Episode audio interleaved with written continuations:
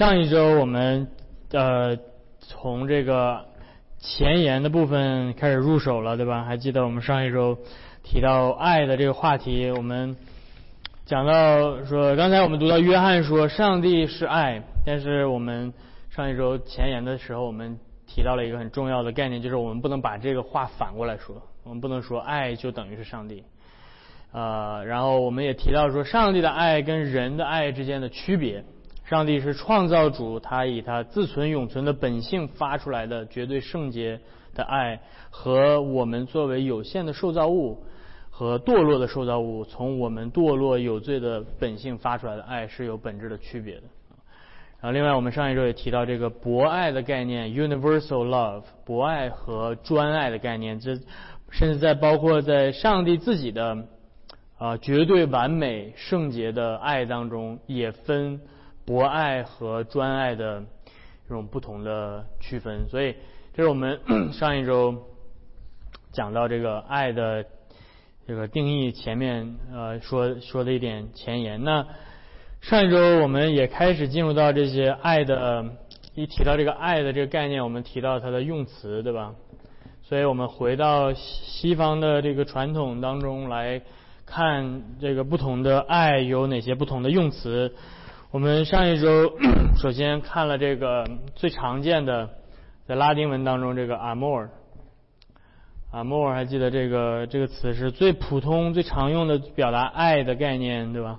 简单的回顾一下，那就是这个 amor 指的是一种被被感染、被带走的这样的一种状态，对吧？当你爱一个东西的时候，就是感觉好像你的灵魂被它带走了，那好像是啊，你开始不受自己的控制了，等等等这种。啊，这种这种感觉，对吧？是一种，它形容一种被动的状态。那跟它相似的，就是叫做 affective，对吧？affective 也是这种被影响的状态。啊，你爱一个人的时候，就感觉他把你，啊，他把他他把你给点燃了，他把你给带走了，对吧？你跟你如此的爱他，就像没有魂了一样，对吧？就这种感觉，是这种啊呃 affection，对吧？那与与此相关的产生出来这个叫 passio，对吧？这是我们之前提到的，啊，也是强调爱作为一种被动的状态，对吧？有些时候这个爱是不是我们控制的？当我们爱上一个人的时候，我们是坠入爱河，对吧？我们仿佛失去了自控的能力。但是同时，我们也提到了说，这个爱不仅仅是这种被动的状态。呃，一种失去控制的状态。爱，呃，从另外一个层面上来讲，它是一种主动的动作。所以我们之前提到这个 delectio 这个词，也在拉丁文当中被翻译成爱。所以，包括我们今天读到的这个约翰一书，呃，刚才读到这段经文说，上帝神爱我们，用的是哪个词呢？用的不是 amor。用的也不是 affectio，也不是 passive，用的是 delectio。神爱我们，用的是这个动词，它的动词的原型是 delegere。这是讲一点拉丁文的 用词，对吧？那 delectio 被翻译成爱，它的这个词的原意，我们上一周也简单提到，它的原意指的是什么？谁还记得？什么是 deleg？deleg？当我 delete 一个东西的时候，我是在选择一个东西，对吧？你去超市里面买买东西，对吧？你说我今天要买一一罐花生酱，对吧？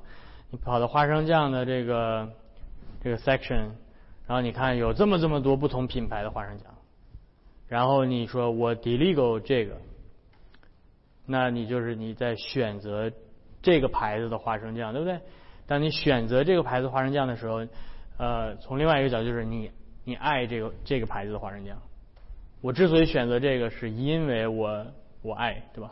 那我爱就是体现出来是我选择它，所以这种延伸出来的意思指的就是视某一个事物是有价值的，重视这个事物，尊重、珍惜啊、爱护等等。那所以上一周我们也提到说，这个这个词在英文有这个一个。有现在的英文有一个词叫做 predilection，啊，这个在一些呃在一些呃法律层面上是指优先权，对吧？当你有 predilection 的时候，是你是具有优先权，具有被被优先选择的权利。所以这表达了这种爱不是这爱的概念不再是一种被动的一种情感，而是意志性的主动的行动。所以西塞罗用呃 diligere 这个词来定义爱，他说 amare est diligere quam amas quam ames，是吧？他说 amare est diligere，爱就是选择你所爱的。爱就是选择你所爱的，或者重视你所爱的。OK，所以那那那所以这个这个为什么要强调这个词呢？因为这个词告诉我们，爱的动作，爱不是单纯的一种被动的状态，爱是一种主动的动作，对吧？当你去爱的时候，你是在主动的做出一个意志的意志的行动。那呃，这就引发出来下一个词，这个词呢叫做，可能你们都非常了解，叫 kalidas。kalidas 是呃基督教最常用来形容爱的名词形式，对吧？比如我们刚才读到约翰一书里面第四章提到，神就是爱，用的就是这个 kalidas。kalidas。那这个词在一千多年的基督教历史文化上已经经过了洗礼，对吧？它这个词，如果你问，呃，如果你看读一些英文的这些著作，对吧？呃，特别是一些比较呃比较古老的一点的写作，提到信望爱的那个爱，不是用的英文的 love，不是这个词。而用的是 charity，faith, hope, charity，对吧？用的是 charity，这 charity 是从哪来的呢？就是从 caritas 这个词来的。那 charity 今天是什么意思？什么是 charity？做慈善叫 charity，对不对？你说慈善基金，然后某一个公益的事件事情叫做 charity。那这跟卡利达斯的理解，呃，和跟这个有一定的关系，但是这并不是卡利达斯的原意。为什么它会变成这个做慈善的意思呢？是因为这个卡利达斯这个词，在原意上是指就是我们对上帝和对邻舍的爱。那这个卡利达斯最基本的意思是什么？最基本的意思是在理性上对一个事物进行估价、评估，这个东西值多少钱？对吧呃，然后对这个事物的评估产生，就是说你愿意为这个这个东西付多少钱，这是卡利达斯的意思。所以，当你是当你爱一个东西的时候，你的爱是怎么体现出来的呢？你的爱体现出来是你愿意为这个东西付上多少钱。如果你非常爱这个东西，对吧？那么你会愿意为它付上极高的价值。价格，如果你不那么爱这个东西，那么可能在一定程度上，你说 OK，我可以我可以付这个价，但是如果再高的话，我我可能就不会就不会选择这个东西了，对吧？所以那就说明这个爱的程度是是不是足够高的，对吧？所以从这个角度来讲，这卡利达斯指的是这个，所以从卡利达斯开始就是有这个。呃，像现代的意大利语当中，比如说你说“亲爱的某某某”，都是用这个 “caro”，是吧？“caro amico”，对吧？“caro amico”，对吧？亲爱的朋友，对吧？或者 “cara amica”，就是亲爱的小朋友。所以这个 “caro” 是从这个 “caritas” 这儿来的，对吧？亲爱的意思。那所以你愿意为一个事情付上价值、付上代价啊？英文当中就是叫 “dear”，对吧？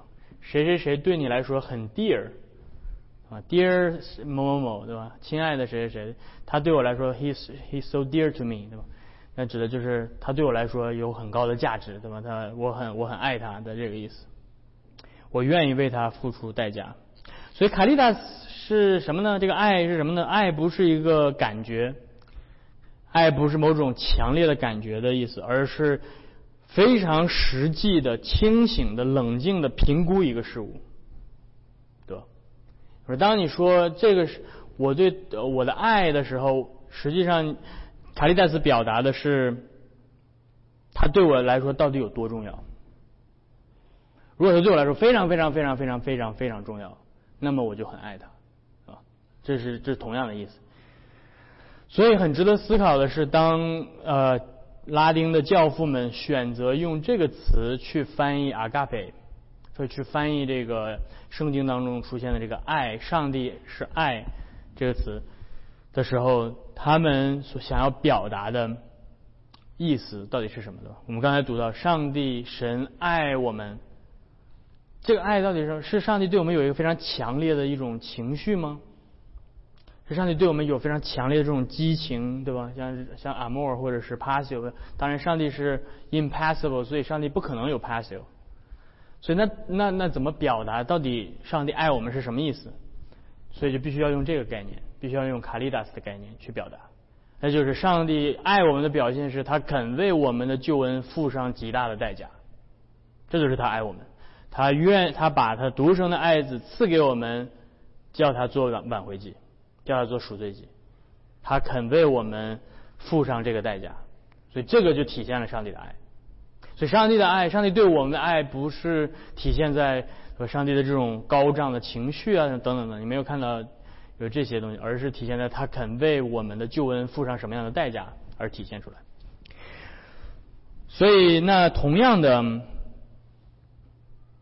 呃，这就是呃，今天就是很多很多神学有有一些有一些人在网上喜欢讨论神学，对吧？但是他们就遇到了神论当中这样的一个概念，就是神是无情感的，impassible，上帝是 impassible，上帝没有翻译成中文就是上帝没有情感，很多人就呃，对吧？特别是如果没有受过专业的神学训练的话，就会觉得说：难道上帝圣经不是说上帝是爱吗？为什么说上帝没有情感呢？是吧？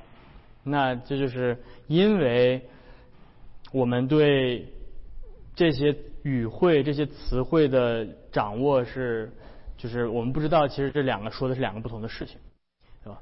说圣经说上帝是卡利达斯，同时。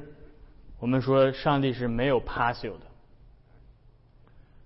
这翻译成中文就是上帝是爱，但同时上帝没有情感。那你说这是为什么呢？因为圣经当中的爱不不是一种情感，不是一种我们所定义的这种受到影响的这样一种状态。因为创造主永远是主动的，创造主不会被受造物影响，只有受造物被创造主影响。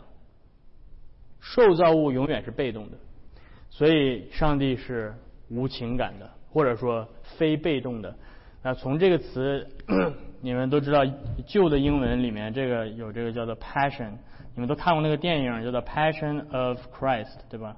叫什么？基督受难记，对吧？所以这里面的 passion 指的是受苦的意思。那受造物经历爱的一种强烈的情感的时候。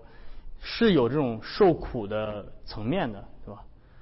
这叫什么单相思，苦苦的单相思，对吧？这有这种受苦的层面，对吧？因为是受造物，但是上帝不会，所以上帝没有 passive。在上帝的，当我们谈到上帝是爱的时候，我们排除上帝是会受到影响，会会成为被动的，就上帝是有 passion 或者会被影响呃呃 affect you 等等，这些概念会被排除在外。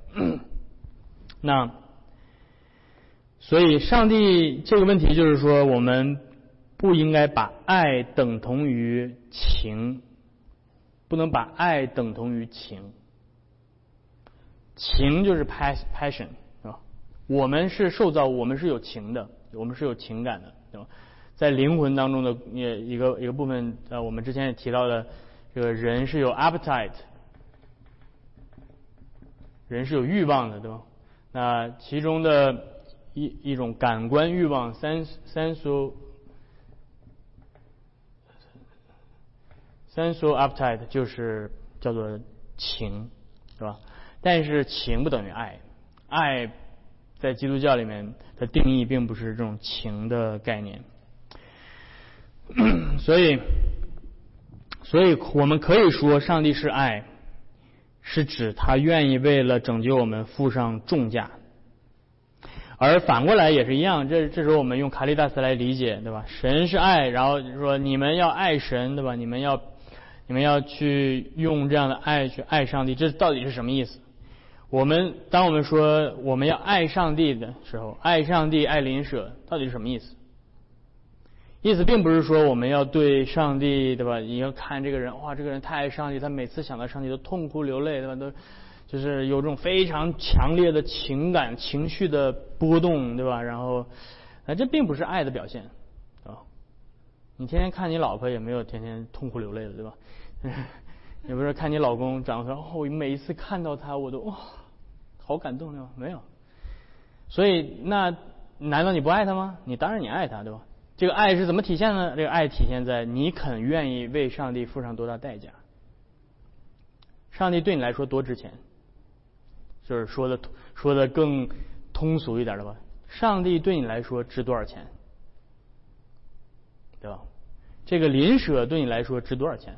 所以你记得耶稣讲了好撒玛利亚人的比喻的时候，对吧？谁是他的邻舍？对吧？那人问说啊，律法要求我们爱邻舍，谁是我们的邻舍？耶稣就给他们设设这个比喻。你看耶稣的比喻里面怎么去体现这个人对这个撒玛利亚人对这个人的爱呢？付上代价。付上金钱的代价，付上时间的代价，付上精力的代价，把他呃用油把他伤过缠裹好了，然后给他送到地方，然后说他住宿的所有的费用我来我回来来出，这个代价体现了他的爱，嘴上说我我爱你，但是实际上没有付出任何的代价，是是空口的，所以这种这种这种说这种这种爱是没有没有多大的价值的。所以，上帝为为我们付上代价，同时，上帝的律法告诉我们，我们应当愿意为上帝付上代价，对吧？这个是我们对上帝的对上帝的爱的体现。这是卡利达斯。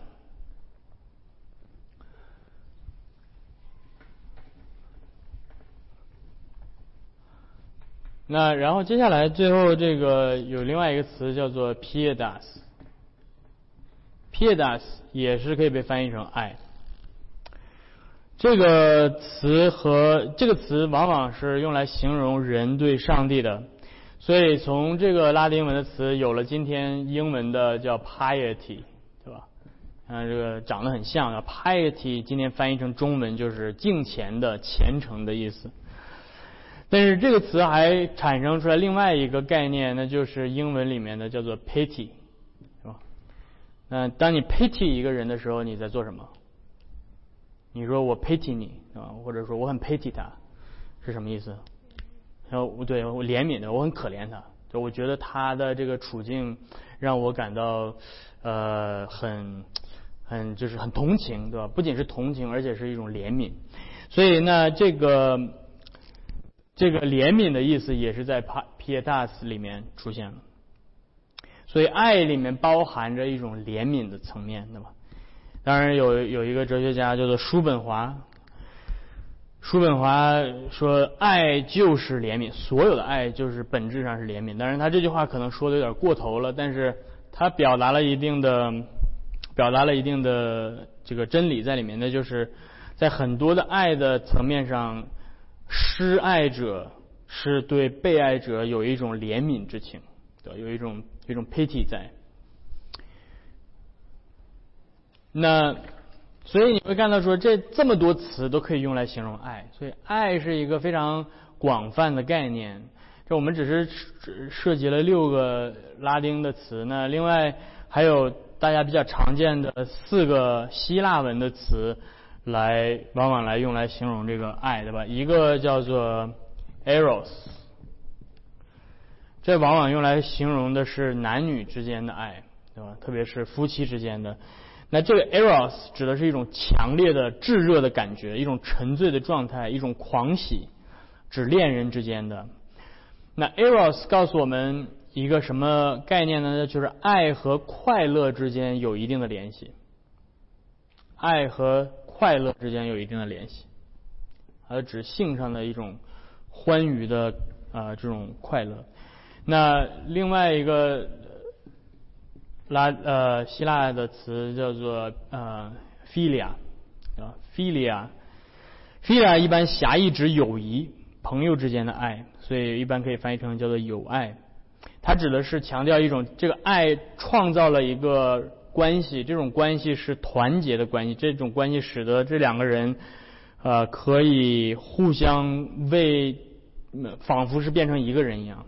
所以这个 philia 在狭义指朋友的之间的爱，但是 philia 也可以指呃所有层面的爱，恋人之间的爱，父母的孩子之间的爱等等，呃都可以指，都可以用 philia 来表示。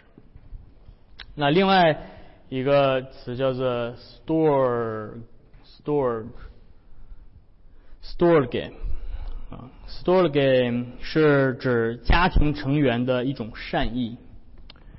store game 对吧？这个这个歌要发成歌的音呢，它不是 G。呃，它指的是一种呵护的爱，一种亲情。这个词指的是你对某一些熟悉的东西有一种产生日久生情的那种感觉。那可能是家庭成员对吧？比如说你的夫妻之间对吧，在一起过了。十年、二十年，然后对吧？这个人已经从一开始那个一见钟情的那种那种 eros 变成了这种 storge，所以他就成为你的家人了，对吧？你成为熟悉的一部分。但是不仅仅是这种人与人之间的，包括你如果搬家，对吧？住一个二十年的老宅，然后你要搬到一个新家去，然后你在收拾这个老宅的时候。把这些原原来的旧相片呐什么的翻出来了，然后看到这个这个家里面这些老家具啊，然后都搬走了，然后看这空荡荡的房间的时候，你产生出那种惆怅之情，就是 storge，就是你对这个你所熟悉的这个地方，旧玩具、旧的家具产生的这种情感，叫做 storge。然后呢，最后呃一个大家可能经常听到的叫做 agape。那 agape，一些语言学家认为这个词是在希腊文当中没有什么文学色彩的一个词。啊，西塞罗把这个词翻译成知足。呃，而另外一些拉丁作者则把这个 agape 翻译成啊珍惜和喜悦。所以。Agape 指的是什么呢？agape 指的是在我们所重视的，对吧？它还是强调这个价值，在我们所重视的事物当这个在事物上获得一种满足感的意思。我们所重视的事物带给我们一种满足感的意思。所以 agape 呃，有人认为是这个强调的是这种情感。这种满足感，这种喜悦感啊，所以你还记得耶稣受洗的时候，上帝从天上用声音说：“这是我的爱子，对吧？”那个爱子就是 Agapitos，这是我的所爱的儿子 Agapitos。然后他又接下来又说：“我喜悦他啊，我喜悦他。”所以仿佛就是在解释这个 Agapitos 到底是什么意思。Agapitos 的意思就是我喜悦他。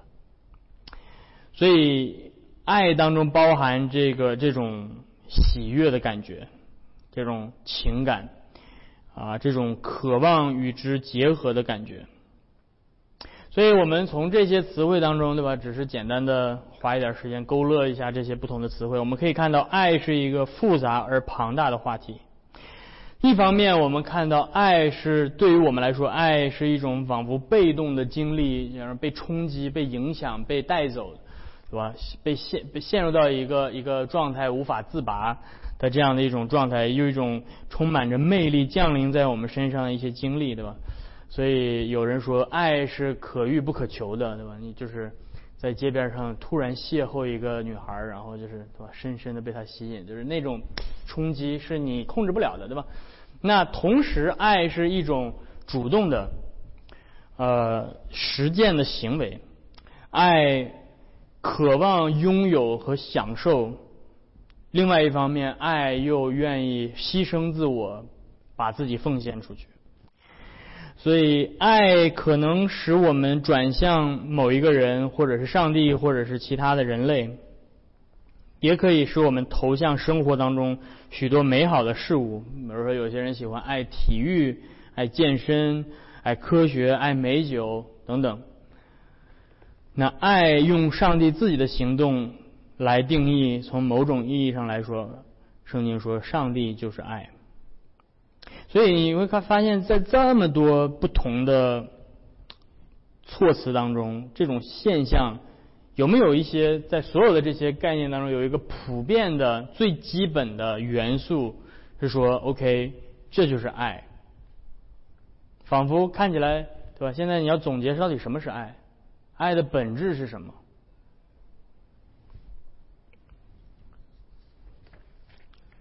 这个话题就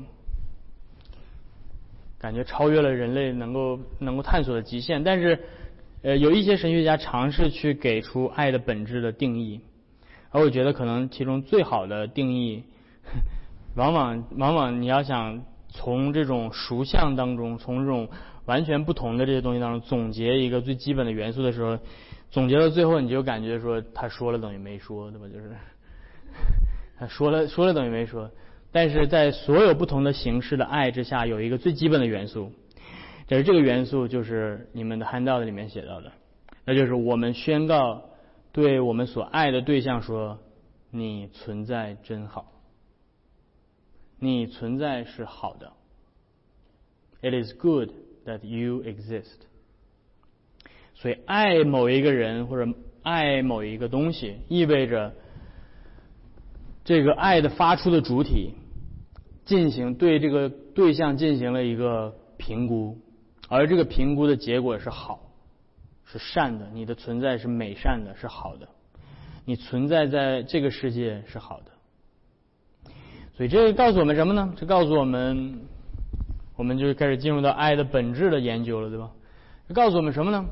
告诉我们，爱不是一种单纯的情绪，爱是一个不是意志上的中立的行为，爱是一种倾向，爱是一种对被爱者的赞同，对被爱者的允许。鼓励、肯定、赞扬，甚至为之欣喜若狂，对吧？这个程度可能不一样，情绪的程度波动可能不一样，但是，但是从最基本的角度来讲，爱是对被爱者的一种正面的肯定。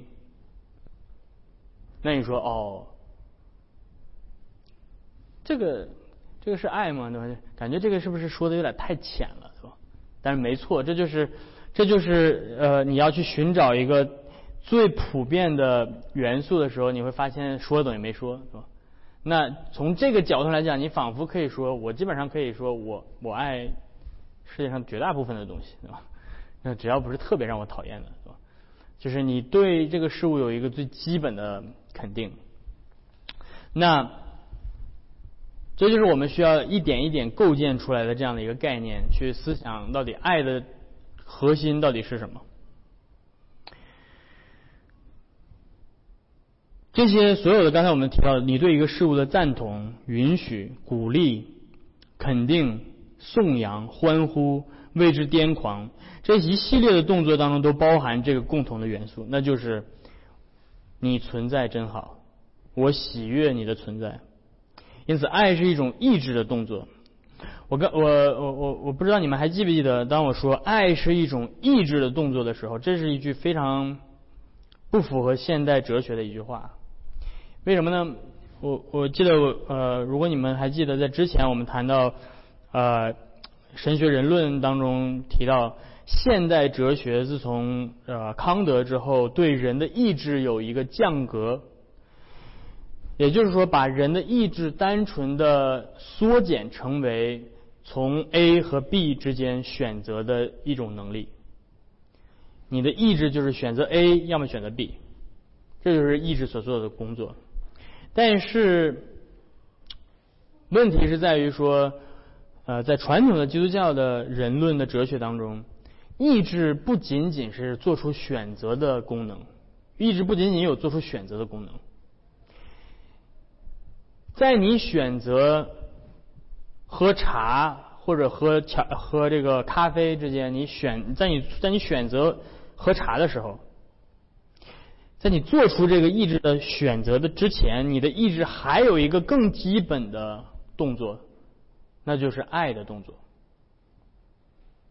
你之所以选择茶，并不是在一个完全没有，在一个意志完全中立的情况下，百分之五十、百分之五十，然后扔骰子，然后决定选茶。这次我就选茶，对吧？不是，不是这样，不是一个完全的中立的几率性的概概念，而是因为你喜欢喝茶，所以你选择茶。所以爱，就所以意志包括了一个最更基本层面上的动作，那就是爱的动作。你赞同、认可茶是好的，这件事情是好的。所以当你说我想要喝茶之前，你先说，你先说了，在你心里说了一句话：我爱喝茶。所以爱的这个动作。就渗透在意志所有做出的决定当中，你的意志所做出的所有的决定，对吧？比如说今天早上你起来，你说我决定早上起来出去散个步，对吧？早上起来我决定今今天早上我要早餐吃四个鸡蛋，啊，原来就吃俩，今天今天我决定要吃四个鸡蛋，啊，在你意志发出所有的这些动作、所有这些选择的时候。啊，比如说你今天早上起来说，我今天要戴这个蓝色领带，我不戴绿色领带，我选择蓝色领带。啊，所有的这些选择，意志所做出的一切动作背后都有一个更基本的动作，那就是爱的动作。我之所以选择今天戴这个蓝领带，是因为我今天更爱这个蓝领带，对吧？我我爱这个蓝领带，所以我戴它，对吧？啊，当然这个爱你会发现是一个很很。很浅的一个层面，不是说我对这个领带有多么炽热的这种这种情感，而是说我更倾向于选择它，对吧？所以爱被称之为意志的最原始的动作，对吧？所以啊，love is primal act of will。爱是意志最原始的动作。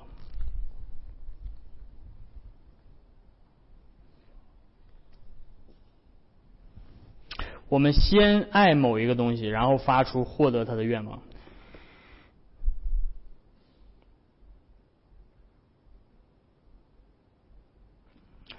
所以，当我们这样说的时候，我们我们在谈爱的时候，我们就意识到。我们触碰到了生命当中最核心的一些东西。我们是什么样的人，取决于我们做出什么样的选择；而我们做出什么样的选择，做的每一个决定，发生的每一个动作，则取决于我们的意志最根深蒂固的爱到底是什么。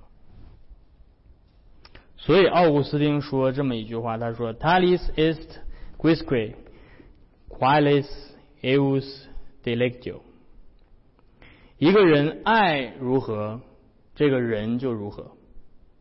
或者翻译的更通俗一点，就是说，一个人的爱决定了他这个人的品质，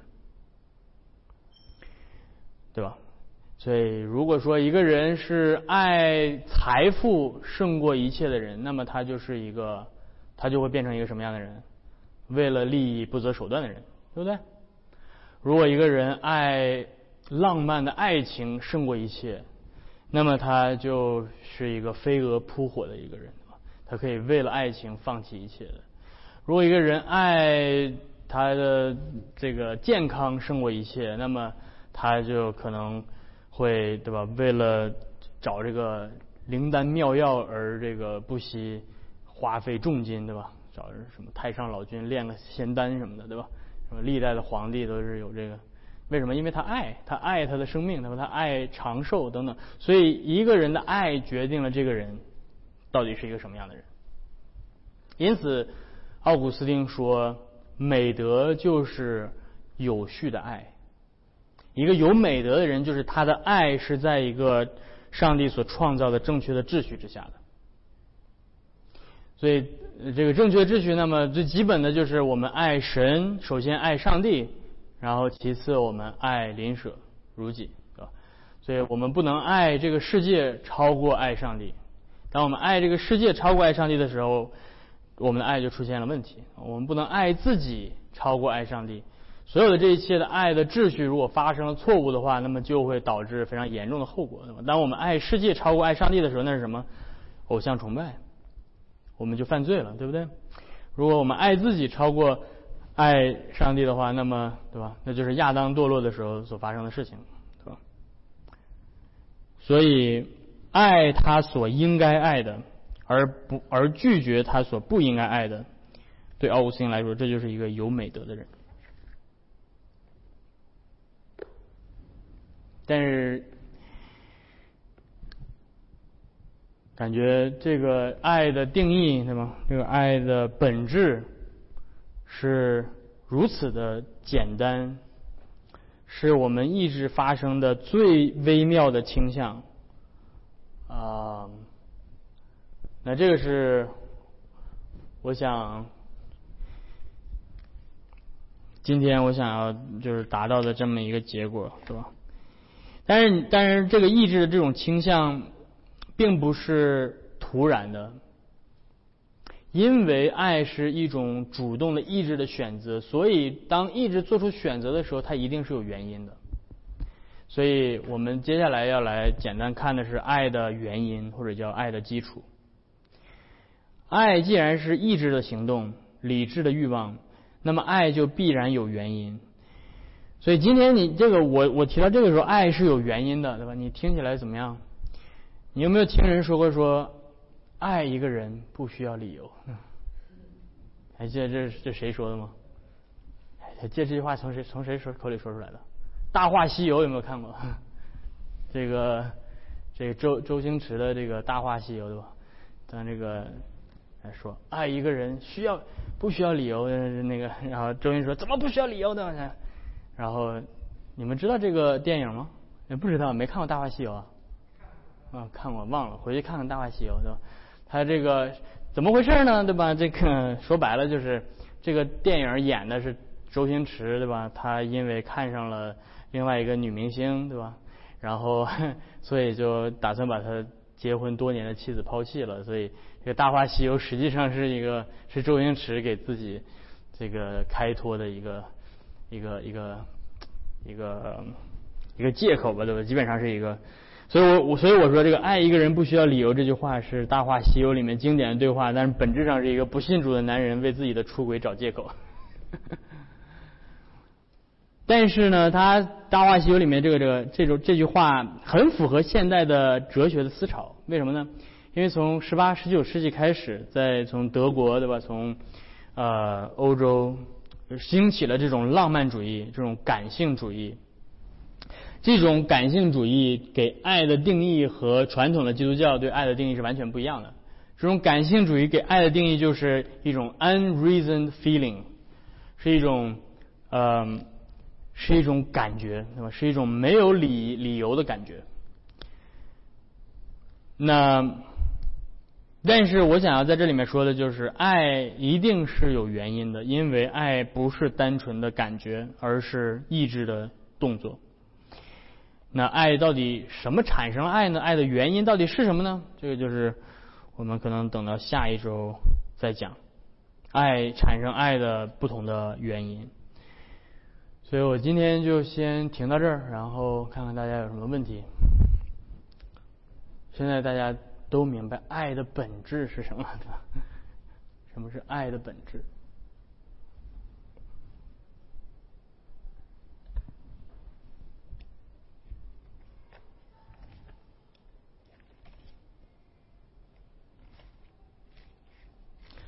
？OK，没有什么问题的话，我们一起做一个祷告结束好吗？我们一起来祷告。亲爱的天父，我们再一次来到你的面前，我们感谢你在今天下午。带领我们一同的思想，啊，啊，你所赐给我们的这个超自然的美德啊，这个爱德，主要你也让我们思想到你你自己的爱是如何的向我们彰显。你为我们的灵魂的救恩付上了如此大的代价，将你的爱子赐给我们，为我们做了挽回祭，死在十字架上。主要这是你对我们的爱的表现。主要因此，愿我们能够怀着感恩的心，能够领受这样的爱。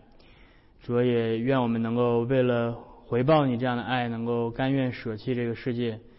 说能够，因为你已经为我们付上了极大的代价。说因此，求你继续帮助我们，呃，生发对你和我们邻舍的爱，啊，在我们这一周的生活当中，求你将你的爱浇灌在我们的生命当中，啊，来叫我们思想，叫我们去行动，叫我们啊，能够在基督里能够重新点燃这个啊真正的爱啊，带领我们接下来接带领我们这一周的生活与我们同在。我们这样的祈求祷告是奉靠耶稣的名，阿门。